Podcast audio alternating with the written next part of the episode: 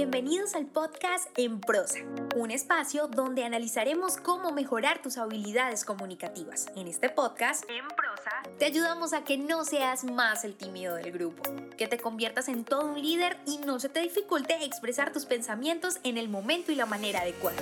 Hemos seleccionado los mejores temas. Tendremos entrevistas con personas que tienen experiencia en ello, donde analizaremos de manera muy sencilla, desmenuzaremos la información para que lo aprendas y practiques en cualquier área de tu vida.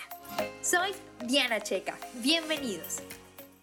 Bienvenido y bienvenido a un episodio más de Empresa Podcast, el podcast en español donde aprendes a comunicarte mejor.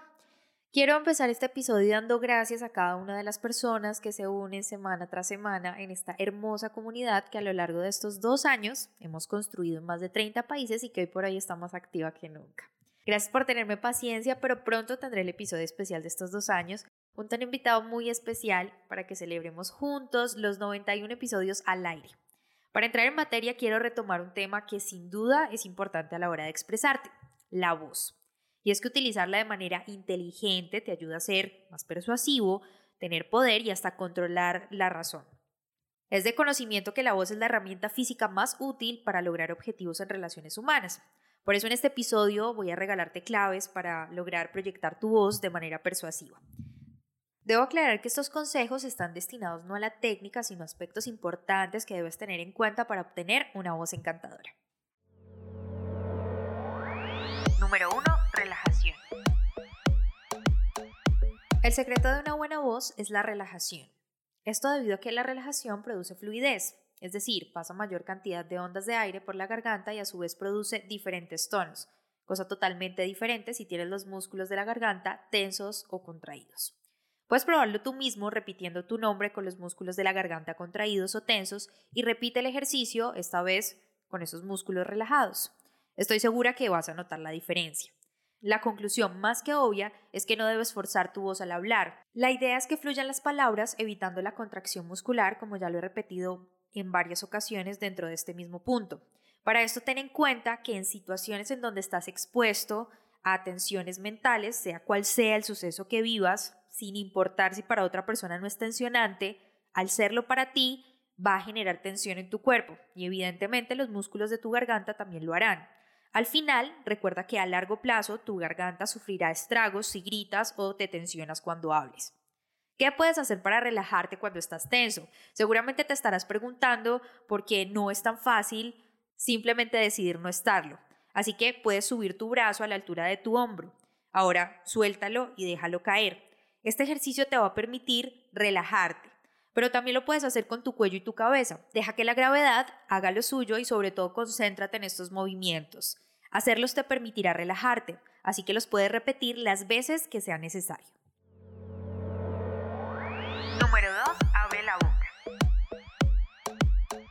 Ya hablé de la relajación del cuerpo y en especial de la garganta, pero no puedes descuidar el abrir tu boca, de lo contrario, nada de lo anterior será útil a la hora de expresarte. En este aspecto es necesario que comprendas que cuando cierras tu boca, la voz no tendrá fuerza y o poder que necesitas sin lugar a dudas para persuadir o encantar. Al vocalizar o al abrir la boca, logras que la gente te entienda mucho mejor el mensaje que tú quieres expresar. También logras una mejor entonación y como otro beneficio, no menos importante por supuesto, causar una mejor impresión, que sin duda a todos nos interesa. Dentro de este punto es necesario también mantener tu nariz despejada, ya que por ella también transita tu voz. De hecho, una de las recomendaciones al hablar en público es que cuando hagas una inspiración, para continuar hablando sea por la nariz y no por la boca, que es lo usual. Y este aspecto se logra con muchísima práctica. De lo contrario, te agitarás y es posible que corras con la suerte de que se te seque la voz más rápido, se te quiebre la voz o incluso que te agites hablando porque no vas a inspirar adecuadamente, entre muchas otras cosas o factores que pueden estar presentes a causa de una mala respiración y que no transite muy bien el aire por tu nariz. La recomendación siempre entonces será que inspires por la nariz. Número 3. Proyectar la voz. No es necesario gritar o alzar la voz para ser escuchado a distancia. Lo que necesitas es aprender a respirar de manera correcta, es decir, desde el diafragma. y aplicar, por supuesto, los dos principios de los que hablé en los puntos anteriores, relajación y abrir la boca. En otros episodios he hablado de la manera correcta de respirar, pero en este te complementaré las claves con aspectos puntuales y necesarios a la hora de hablar. Uno de ellos es no mirar al suelo mientras hablas. Esto es de sentido común, pero debes dirigirte a la audiencia y no al suelo.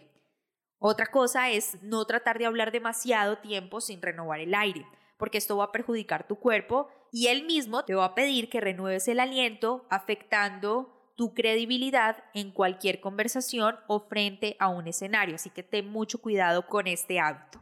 Aspecto importante, el aire es la base de la voz, así que cuida tu salud, ejercítate y aprende a respirar de manera profunda y con el diafragma como ya lo mencionamos. Ahora, Recuerda que no es solamente levantar los hombros y las manos, sino que sientas que las costillas se agrandan cuando inhalas. Esa es una respiración contundente y diafragmática, por supuesto. Y para terminar, estos aspectos o tips que te estoy dando para poder proyectar la voz, sin duda alguna, y siempre lo menciono, la sonrisa. Cuando hables esto te obliga a abrir la boca y como consecuencia el tono de tu voz va a salir mucho más preciso y con mayor fuerza. Así que relajarse, abrir la boca y seguir los tips para proyectar la voz son las claves que necesitas para tener una voz encantadora.